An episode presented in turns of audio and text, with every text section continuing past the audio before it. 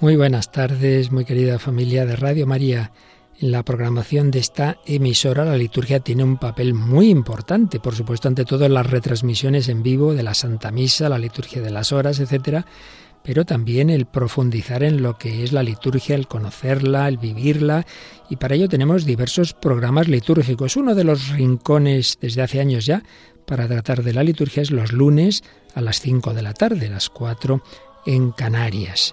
Quincenalmente tenemos al padre Juan Manuel Sierra, la liturgia de los sacramentos, y se alternaba con el padre Juan Miguel Ferrer, que este año ha asumido el programa Ahí tienes a tu madre, el programa de Mariología, sustituyendo a quien el Señor llamó a su presencia de una manera inesperada al padre Joan Antoni Mateo. Pues el lugar del programa La liturgia Dios con nosotros que dirigía el padre Juan Miguel Ferrer lo va a asumir un sacerdote joven, solo lleva un año y poquito como sacerdote, es de Madrid y también muy amante de la liturgia. Seguro que va a seguir ayudándonos a conocer mejor la teología litúrgica, a vivir cada semana, cada 15 días, que va a ser este programa, pues la semana anterior, la semana siguiente, y bueno, lo que nos va a ir explicando en este primer programa. Ya venía por Radio María cuando era seminarista, en el programa de los seminaristas, os daré pastores. Ahora como sacerdote el padre Carlos Pérez Criado. Pues le damos la bienvenida, ahora ya, como digo, de sacerdote, al que ya vino por esta casa de seminarista y ahora conduciendo la liturgia Dios con nosotros. Muchísimas gracias, Padre Carlos.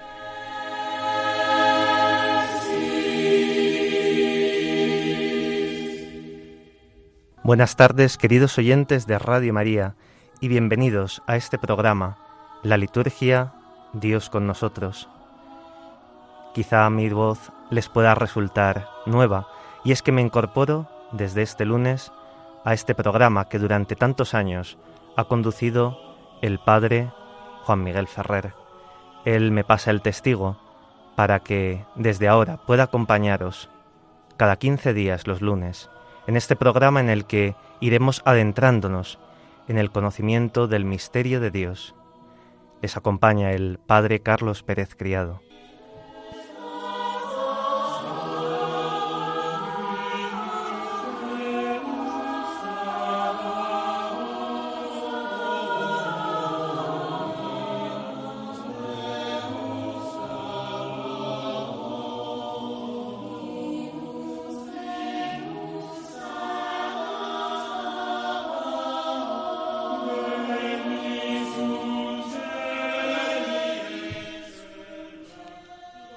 A lo largo del programa iremos profundizando en la liturgia que hemos celebrado la semana pasada, las distintas fiestas, las distintas memorias del calendario litúrgico. Después de esta primera parte nos introduciremos en el conocimiento de la oración litúrgica, los tipos de eucología, la mayor y la menor. Y pondremos un ejemplo concreto, el de la fiesta que vamos a celebrar mañana, la Virgen del Pilar.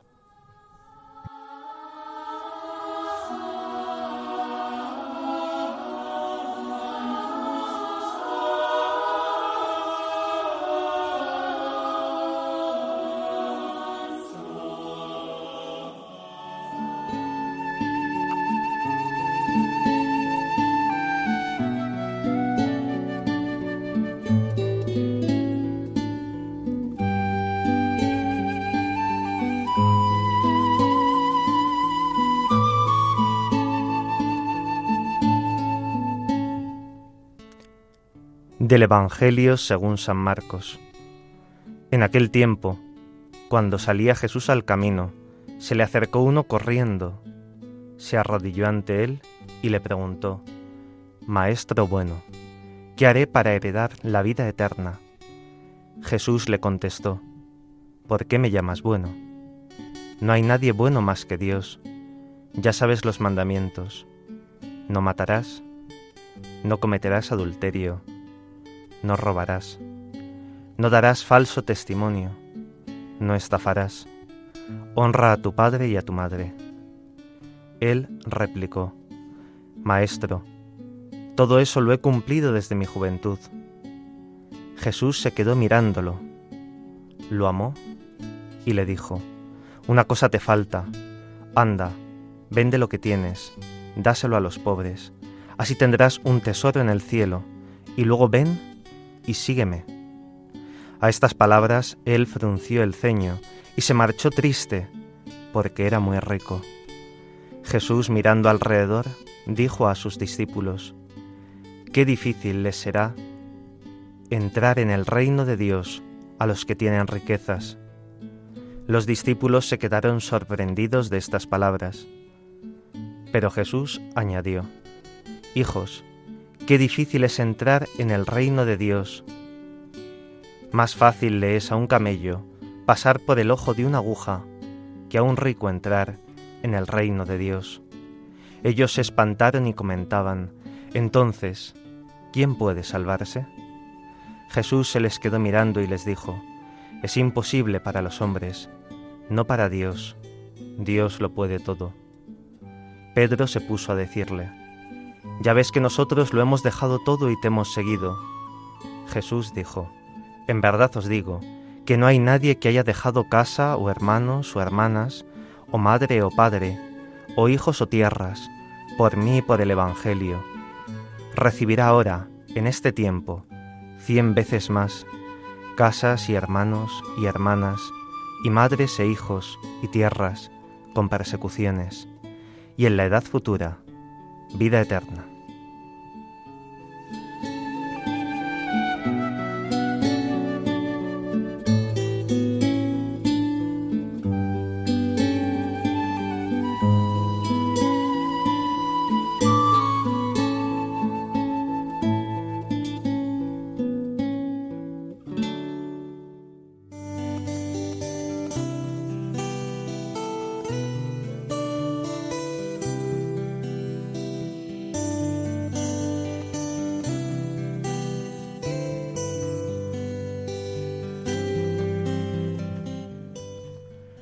Jesús urge al desprendimiento de todo para seguirle y dice al joven rico, vende todo lo que tienes. La cuantía no es lo importante, lo decisivo es tener, o no, el corazón apegado a las riquezas. Hay que dejarlo todo, no por menosprecio de los bienes temporales, sino por mí y por el Evangelio. Esta es la sabiduría más grande. Como vemos, ya el joven Salomón, que pide al Señor al inicio de su reinado el don de la sabiduría. Pero a él, claro está, le faltaba el modelo de Jesús que enseña que Dios, infinitamente rico y que no tiene más riquezas que su amor, puede hacerse, justamente por amor, pobre por nosotros. El salmo que hemos escuchado este domingo es la plegaria, Sácianos de tu misericordia, Señor, y toda nuestra vida será alegría. Esa alegría se canta también en el verso del aleluya. Dichosos los pobres en el espíritu, porque de ellos es el reino de los cielos. Del padre Rafael Serra en el calendario directorio.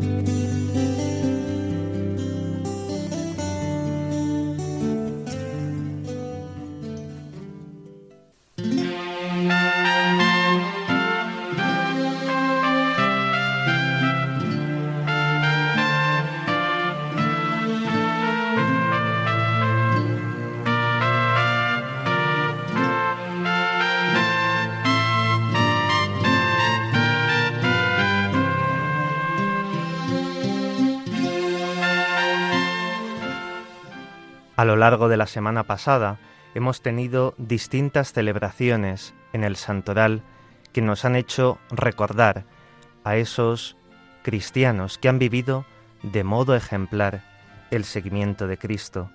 El lunes día 4, si recordáis, celebrábamos la memoria de San Francisco de Asís.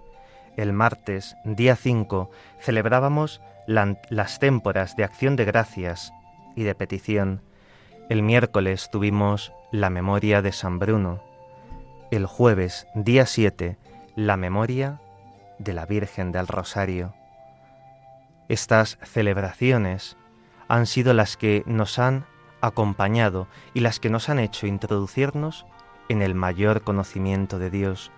Los santos son ejemplos concretos que nos ayudan a vivir en cada momento y en cada circunstancia de nuestra vida. El lunes celebrábamos la memoria de San Francisco de Asís, que nació en esa ciudad el 5 de julio del año 1182. Murió muy joven, a los 44 años. En la noche del 3 al 4 de octubre del año 1226, en el convento de la Porciúncula. La suya podríamos decir que fue una muerte pascual. Pidió a sus hermanos que leyesen la pasión del Señor desde el capítulo 13 del Evangelio de San Juan. Enseguida rogó que le trajesen un pan, y lo que hizo fue repartirlo entre los presentes en señal de paz y de amor fraternal, diciéndoles, Yo he hecho cuanto es y estaba de mi parte, que Cristo os enseñe a hacer lo que está de la vuestra. Pidió que le dejasen prestada una túnica para morir así, con suma pobreza. Sus hermanos le tendieron por tierra y le cubrieron con un viejo hábito, tal y como él había pedido. Francisco exhortó a que sus hermanos viviesen el amor de Dios, la pobreza, el Evangelio, por encima de todas las reglas, y fue bendiciendo a sus discípulos, a los que estaban allí y a los que estaban también ausentes. Mientras agonizaba, cantaron el cántico de las criaturas, las laudes criaturas, este cántico tan bonito y tan popular que tanto bien nos hace cuando lo escuchamos. Hacía muy poco tiempo que él había añadido un último versículo. Loado seas, mi Señor, por nuestra hermana la muerte corporal, de la cual ningún hombre viviente puede escapar. Y fue así, como desposado con la santa pobreza, moría el pobrecillo de Asís. El amado le había regalado un cuerpo semejante al suyo, ya que había recibido, en el año 1224, los signos o, o los estigmas de la pasión del Señor. El martes, si recordáis, celebrábamos las témporas de acción de gracias y de petición. El misal dice que las témporas son días de acción de gracias y de petición que la comunidad cristiana ofrece a Dios terminadas las vacaciones y la recolección de las cosechas, al reemprender la actividad habitual. En España esta fecha ha sido fijada el día 5 de octubre, se puede celebrar en un solo día, en dos o en tres. Esta celebración de las témporas y de las rogativas son una antiquísima institución litúrgica que está ligada a las estaciones del año. Su finalidad consiste en reunir a la comunidad para que, mediante el ayuno y la oración, se diese gracias a Dios por los frutos de la tierra y se invocase así su bendición sobre el trabajo de los hombres. Las témporas, que nacieron en Roma, se extendieron rápidamente por el resto de la geografía cristiana.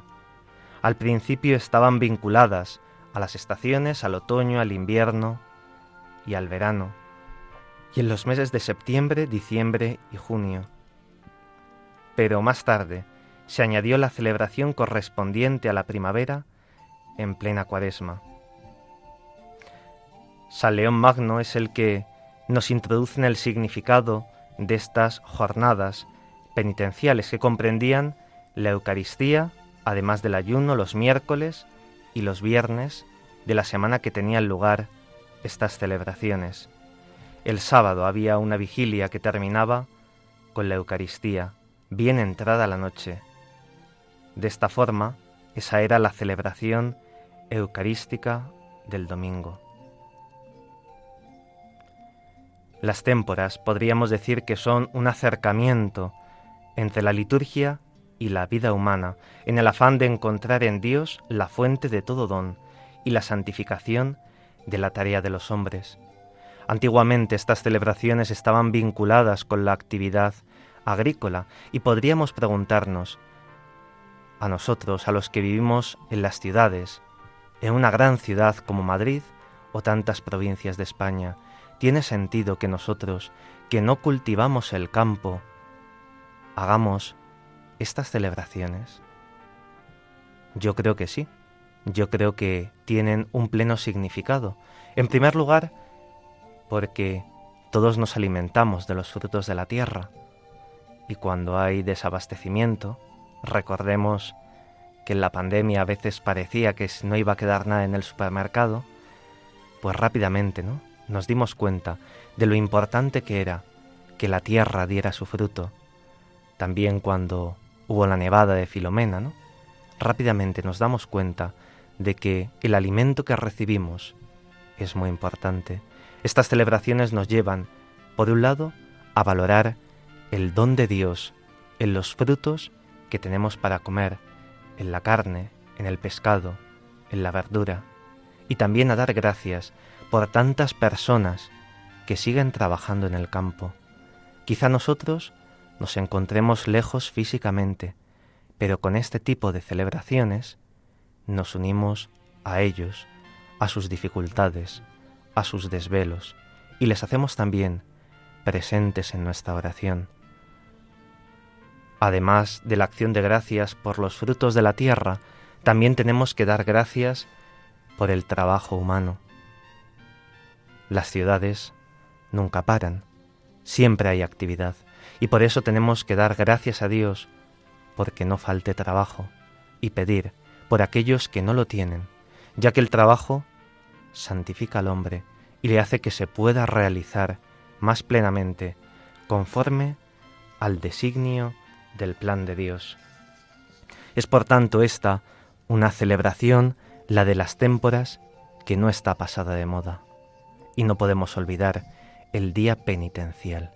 Qué importante es que recordemos que hemos de pedir perdón al Señor por nuestras faltas, por nuestras debilidades, de manera personal, pero también de manera comunitaria. Qué bueno es que recordemos que todos los viernes del año en la iglesia son días penitenciales, días que tenemos que mirar la pasión del Señor y recordando así que como la carne de Cristo colgó del madero un viernes santo, también nosotros los viernes hacemos penitencia, hacemos abstinencia de la carne para recordar esa entrega de Cristo en la cruz. La Iglesia ha recurrido e implora siempre la ayuda de Dios en las necesidades del mundo para que sea liberado de todo mal. Que estas celebraciones de las témporas nos ayuden a reconocer los dones que recibimos de Dios y también la necesidad que tenemos de pedir perdón por tantas y tantas cosas. El Evangelio además nos, nos marcaba un itinerario espiritual. Pedid, buscad y llamar. ¿Qué es lo que debemos buscar, pedir y qué es lo que hallaremos? El reino de Dios, ya que lo demás se nos dará por añadidura. El reino que se nos abrirá como nueva creación, donde Dios es todo en todas las cosas. El miércoles celebrábamos la memoria libre de San Bruno, este hombre alemán que nació en Colonia, hijo de padres ilustres, formado tanto en las letras seculares como en las eclesiásticas. Nació aproximadamente en el año 1030. Fue canónigo de la iglesia de Reims, que no era inferior a ninguna de entre las francesas, y maestra escuela abandonó el mundo y el yermo de la cartuja que presidió por seis años. Cuando el Papa Urbano II le solicitó, se trasladó a la curia romana para ayudar al mismo Papa con sus alientos y consejos en los negocios eclesiásticos, pero no pudiendo llevar la agitada vida de la curia, inflamado en el amor de la soledad y quietud abandonadas, dejó la curia y renunció también al arzobispado de la Iglesia de Regio, para la cual había sido elegido por voluntad del mismo Papa. Se retiró al yermo de Calabria, llamado La Torre, donde con algunos laicos y clérigos vivió en soledad el resto de sus días. San Bruno murió y recibió allí mismo su sepultura después de once años.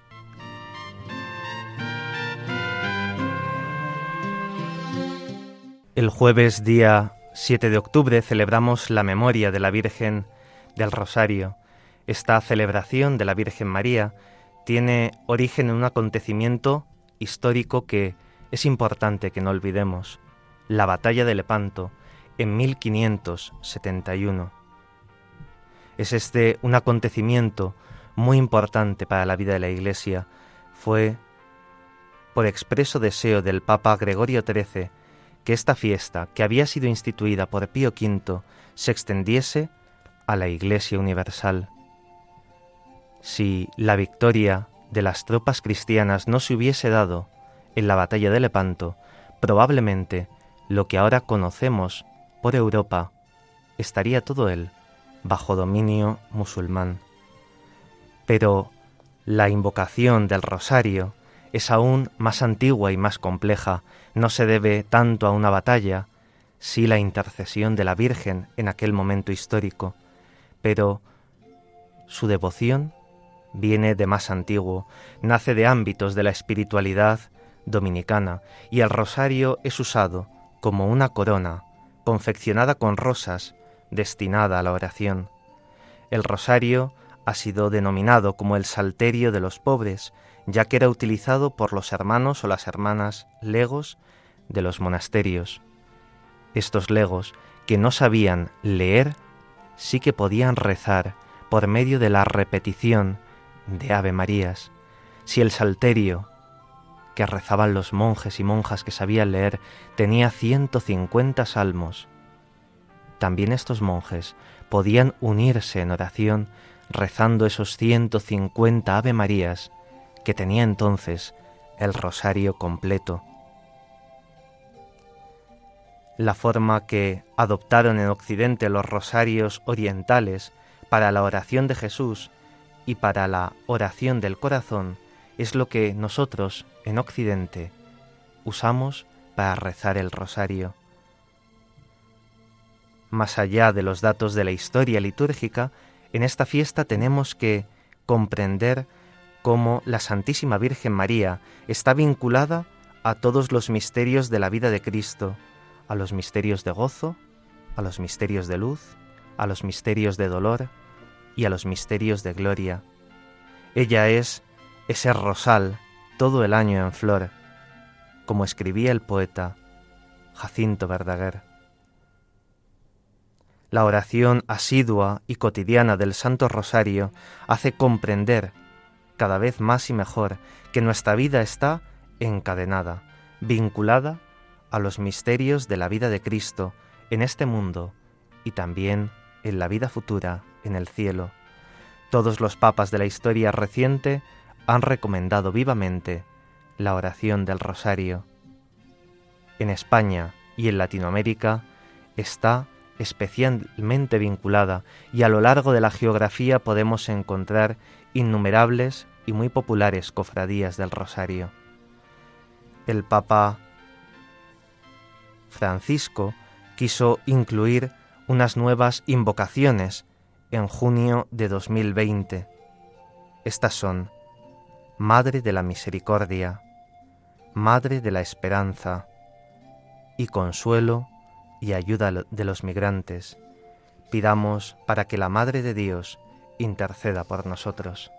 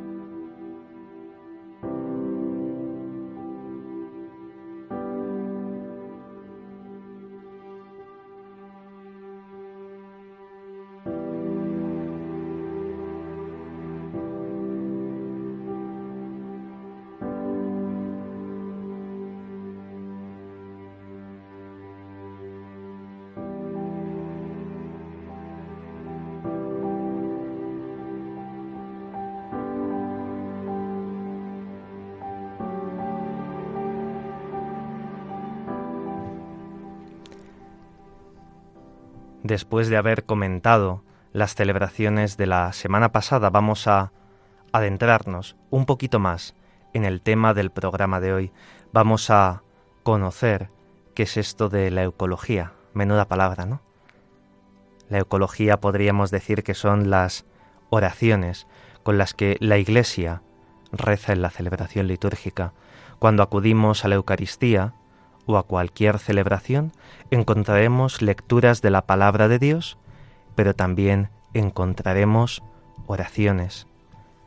Las lecturas de la palabra de Dios están en el libro que conocemos como leccionario, mientras que las oraciones se encuentran principalmente en el misal, también llamado oracional.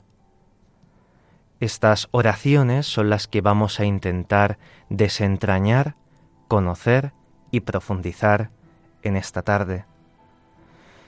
Vamos a dejar a un lado las oraciones bíblicas como el Padre Nuestro, los Salmos, los cánticos del Antiguo o del Nuevo Testamento, y vamos a centrarnos en lo que entendemos como plegaria litúrgica, lo que se llama la eucología.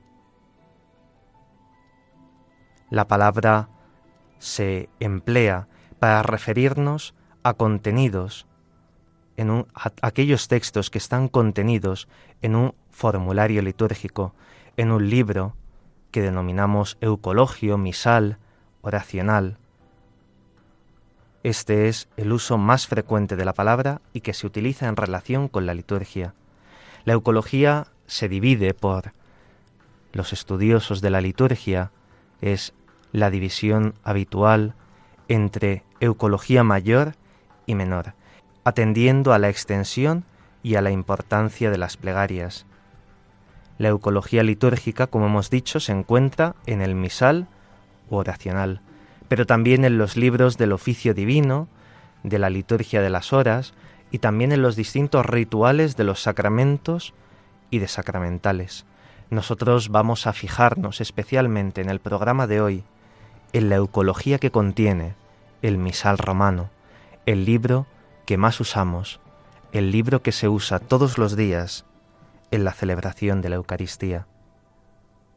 Entre este tipo de eucología hemos dicho que hay una que se denomina eucología mayor y hay una oración por antonomasia que podemos considerar como la principal, y es la plegaria eucarística, esta gran oración sacerdotal que va desde que el sacerdote comienza el diálogo inicial el Señor esté con vosotros y con tu espíritu, levantemos el corazón, lo tenemos levantado hacia el Señor, demos gracias al Señor nuestro Dios, hasta que concluye con la doxología final, por Cristo, con Él y en Él.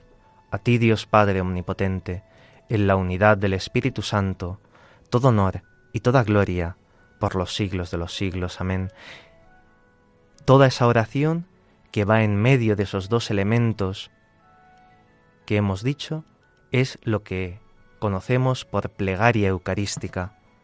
Pero además de este tipo de eucología mayor de la plegaria eucarística, tenemos otras oraciones que reciben la misma consideración de eucología mayor, como son las plegarias de ordenación del obispo, de los presbíteros y de los diáconos, la plegaria para la consagración de las vírgenes, la bendición nupcial, la plegaria de dedicación de iglesias y altares, las bendiciones de los elementos sacramentales, como puede ser el agua bautismal, el óleo de los catecúmenos, el óleo de los enfermos, el santo crisma, y también esas oraciones constitutivas de personas, de lugares, de objetos para el culto y para el servicio de Dios y de los hombres.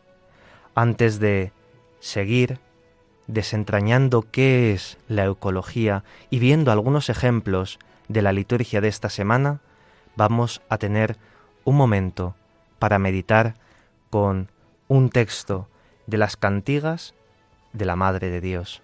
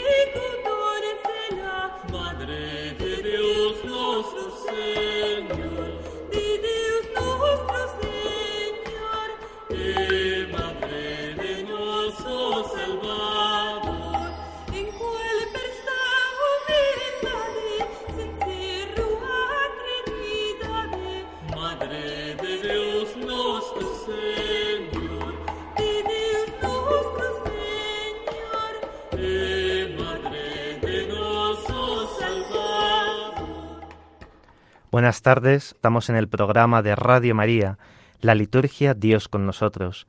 Les acompaña el Padre Carlos Pérez Criado. Hemos escuchado la cántiga de la Madre de Dios 330. Se trata del saludo de Gabriel anunciando a María, que sería la Madre de nuestro Señor. Tiene un carácter pedagógico, ya que hace preguntas al estilo hebreo, cuya respuesta está justamente en la misma pregunta.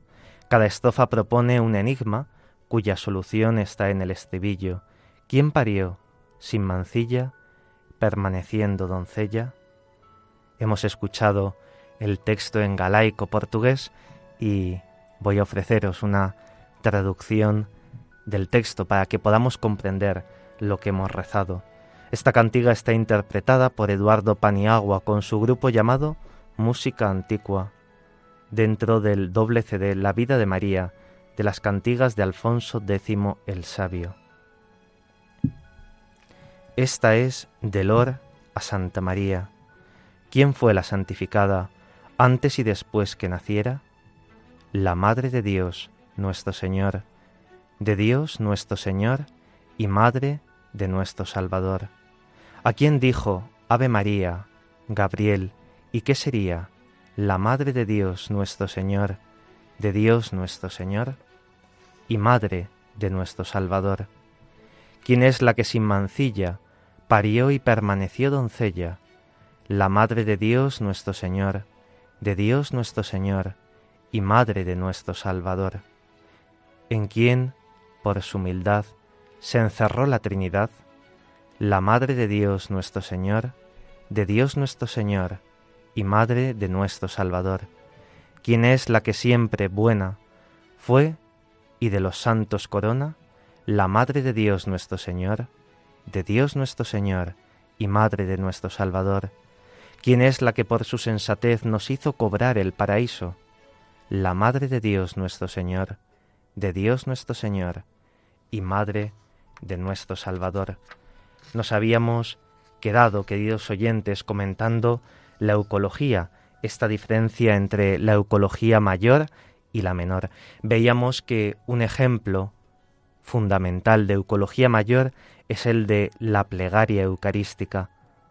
A continuación vamos a comentar brevemente dos prefacios, que es esa parte que va cambiando, que va modelándose cada día, dependiendo del tipo de la, de la celebración, del tiempo litúrgico, del santo, que se celebre en cuestión. Las restantes fórmulas que encontramos de oración tienen una estructura y un movimiento interior muy parecidos a los de la plegaria eucarística. A la eucología menor pertenecen las oraciones colecta sobre las ofrendas, poscomunión y la oración sobre el pueblo, las oraciones también conclusivas de las horas del oficio, las oraciones sálmicas. Una característica de estas plegarias es la de formar parte de una acción ritual específica dentro del conjunto de toda la celebración. Así la oración colecta cierra los ritos iniciales de la misa y se centra en la comunidad ya congregada, mientras que la oración sobre el pueblo, la oración de poscomunión, se centra sobre la comunidad, pero perteneciendo al rito de despedida. La oración sobre las ofrendas está al final del rito de la presentación de los dones sobre el altar. Se puede incluir también, quizá, dentro de la eucología menor las intenciones de la oración universal o de la oración de los fieles. Estos, estas oraciones son muy breves, pero tienen unos elementos estructurales propios y unas características de estilo. Siempre encontramos una invocación dirigida a Dios, al Señor, al Padre, una anamnesis, es decir, un recuerdo de la obra salvífica, una súplica en la cual pedimos una cosa concreta en esa celebración y una conclusión por nuestro Señor Jesucristo. Vamos a detenernos a comentar las oraciones propias de la liturgia del día de mañana, la fiesta de la Virgen del Pilar.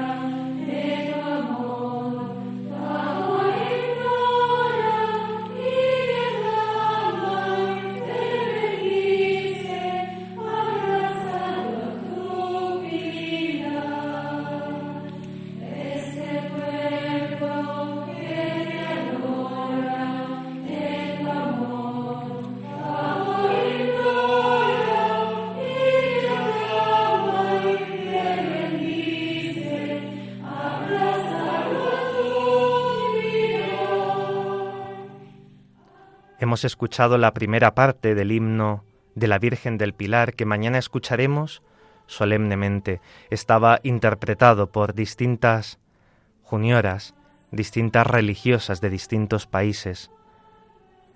La antífona de entrada de la celebración de mañana de Nuestra Señora del Pilar dice así, les diste una columna de fuego como guía para un viaje desconocido, para que pudieran caminar día y noche por el desierto. Comenzamos ya la celebración eucarística con dos textos tomados del Antiguo Testamento, del libro de la sabiduría y del libro del Éxodo, y nos ponen la imagen de María como esa columna de fuego que por el desierto guiaba al pueblo de Israel. Esa columna que es venerada en su advocación césar augustana como la mujer que está sobre el pilar, sobre la columna. María es aquella que nos guía por el camino de la vida en los momentos de luz y esperanza, pero también en los momentos de noche, de oscuridad. Ella ilumina todas las oscuridades de la vida. Vamos a escuchar ahora la primera de las oraciones de la misa, la oración colecta, que forman parte de lo que hemos explicado antes, que es la eucología menor. Dice así la oración. Dios, Todopoderoso y Eterno, que en la gloriosa Madre de tu Hijo has concedido un amparo celestial a cuantos le invocan con la secular advocación del Pilar, concédenos, por su intercesión, fortaleza en la fe, seguridad en la esperanza y constancia en el amor. La oración se dirige a Dios Padre y desde allí evoca a la Virgen María como aquella que da un amparo celestial, un amparo desde el cielo a sus hijos en la tierra. Es muy interesante fijarnos que en la fiesta, que la fiesta nacional de España coincide con la advocación mariana del Pilar. El día de mañana será, por tanto, un día para reflexionar sobre la identidad de España e Iberoamérica. No sé si os habéis dado cuenta, pero la oración colecta del día de mañana de la Virgen del Pilar también habla de identidad, de identidad cristiana. ¿Cuál es la identidad cristiana que se nos propone? ¿Cuál es la petición que hacemos en esta fiesta de la Virgen? Pedimos tres cosas por intercesión de María, la fe, la esperanza y la caridad. Son las tres virtudes teologales. Podremos, podemos decir que fe, esperanza y caridad forman un trípode que sostienen toda la vida cristiana. Son los tres grandes valores que tienen que sostener nuestra vida cristiana. En la oración pedimos un don en relación con cada una de estas virtudes teologales. De esta forma adquieren así una modulación concreta. Pedimos que se fortalezca nuestra fe. Pedimos, por tanto, que esa virtud de la fe sea fortalecida en la memoria de la Virgen María. Pedimos seguridad en la esperanza. Pedimos constancia en el amor. Recordamos así esta cita de 1 Corintios 13 que dice, Ahora vemos como en un espejo confusamente, entonces veremos cara a cara. Mi conocer es ahora limitado, entonces conoceré como he sido conocido por Dios. En una palabra, quedan estas tres, la fe, la esperanza y el amor. La más grande es el amor. San Juan Pablo II decía, el, pilar de Zaragoza ha sido siempre considerado como el símbolo de la firmeza de la fe de los españoles. No olvidemos que la fe sin obras está muerta.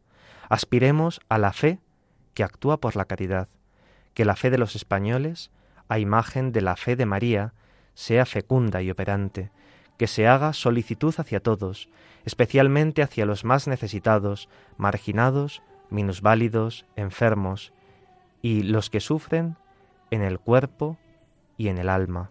Esta fiesta, por tanto, ya desde su primera oración, la oración colecta, nos obliga a exhortarnos a una coherencia entre nuestra fe y nuestra vida. Escucharemos como primera lectura el primer libro de las crónicas o el de los hechos, el libro de los Hechos nos muestra que la primitiva comunidad cristiana estaba unida en la oración o lo que es lo mismo, estaba unida en el amor, en la caridad. Esto es también lo que nosotros tenemos que anhelar en esta fiesta de María, las virtudes teologales como identidad de vida cristiana y permanecer unidos en la caridad y en la oración. María, que en vísperas de Pentecostés intercedió para que el Espíritu Santo descendiera sobre la Iglesia naciente, interceda también ahora por nosotros. No sé si recordáis qué es lo que lleva el niño Jesús en sus manos en la representación de la Virgen del Pilar. ¿Alguna vez os habéis fijado, queridos oyentes? El niño lleva una paloma, lleva al Espíritu Santo.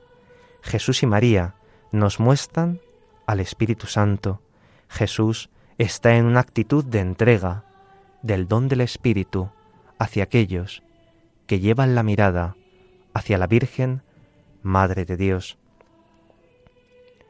El prefacio, que ahora vamos a escuchar, este texto propio de la fiesta de la Virgen del Pilar, forma parte de la Eucología Mayor que hemos dicho anteriormente, y dice así, En verdad es justo y necesario es nuestro deber y salvación darte gracias siempre y en todo lugar, Señor Padre Santo, Dios Todopoderoso y Eterno, por todas las grandes maravillas que has realizado en la Virgen Madre de tu Hijo.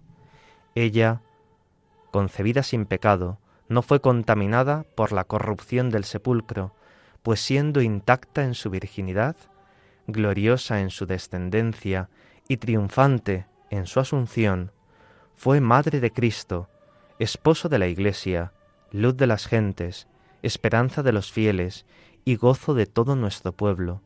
Por eso al celebrar ahora la solemnidad del Pilar, te alabamos con los ángeles y los arcángeles y con todos los coros celestiales, cantando sin cesar el himno de tu gloria. Vemos cómo el prefacio hace una doble alabanza a la Madre y al Hijo. Se conmemoran los misterios salvíficos y los dones que Dios concedió a María. Hemos recordado en el prefacio la concepción, la virginidad, la maternidad divina, cómo María no fue contaminada por la corrupción del sepulcro, cómo María fue triunfante en su asunción y fue también gloriosa en su descendencia. Se ofrecen a nuestra meditación sobre Cristo varios títulos cristológicos. Esposo de la Iglesia, luz de las gentes, esperanza de los fieles y gozo de todo nuestro pueblo. En esta fiesta damos gracias a Dios por todas las grandes maravillas que ha realizado la Virgen. Enumeramos varias de ellas, esos misterios que también se hacen cercanos a nosotros y que son también importantes para nuestra vida cristiana. En las otras oraciones eucológicas que no podremos escuchar hoy, la oración sobre las ofrendas y poscomunión, pedimos, en la oración sobre las ofrendas, permanecer firmes en la fe y generosos en el amor. Y en la oración de poscomunión, contemplarte eternamente en el cielo. Deseamos que la Virgen del Pilar sea para nosotros guía para el camino, columna para la esperanza y luz para la vida.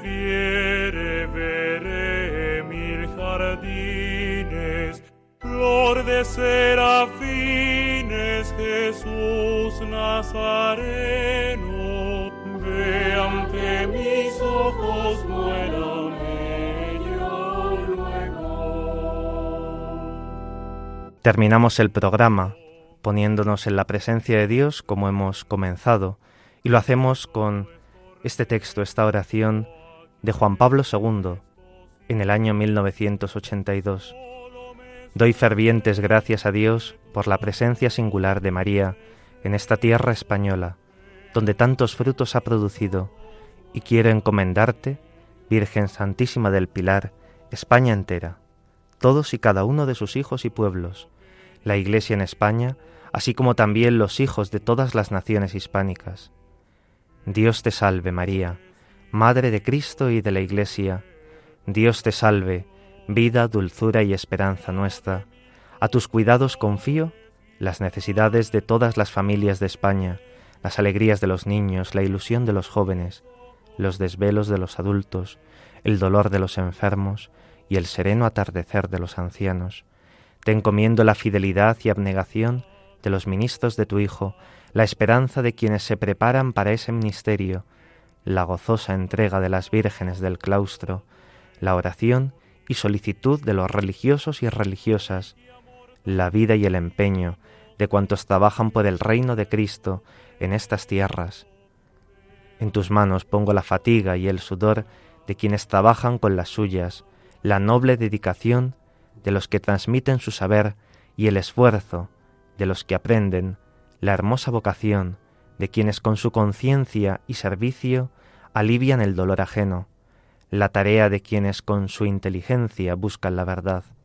En tu corazón Dejo los anhelos de quienes, mediante los quehaceres económicos, procuran honradamente la prosperidad de sus hermanos, de quienes al servicio de la verdad informan y forman rectamente la opinión pública, de cuantos en la política, en la milicia, en las labores sindicales o en el servicio del orden ciudadano prestan su colaboración honesta en favor de una justa, pacífica y segura convivencia. Virgen Santa del Pilar, aumenta nuestra fe, consolida nuestra esperanza, aviva nuestra caridad, socorre a los que padecen desgracias, a los que sufren soledad, ignorancia, hambre o falta de trabajo, fortalece a los débiles en la fe, fomenta en los jóvenes la disponibilidad para una entrega plena a Dios, protege a España entera y a sus pueblos, a sus hombres y mujeres, y asiste maternalmente, oh María, a cuantos te invocan como patrona de la hispanidad. Amén.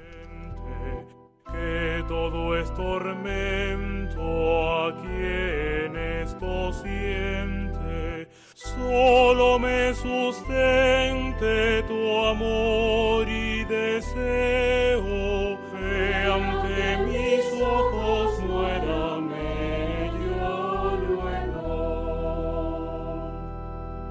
Queridos oyentes, hemos llegado al final de nuestro programa, la liturgia Dios con nosotros.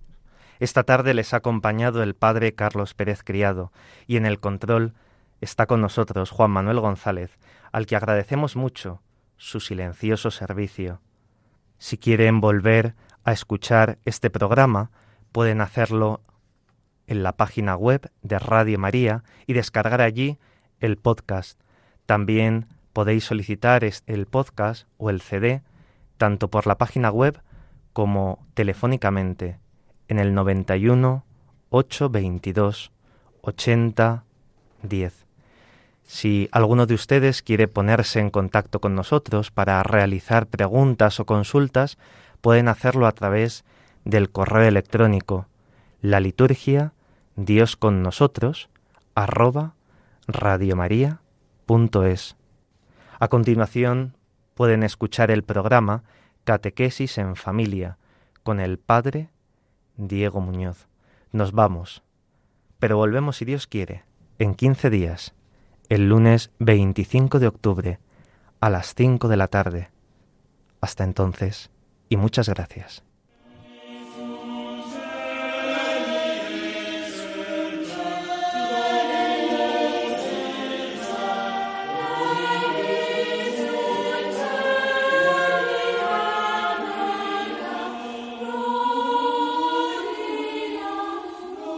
Así concluye la liturgia, Dios con nosotros, con el Padre Carlos Pérez Criado.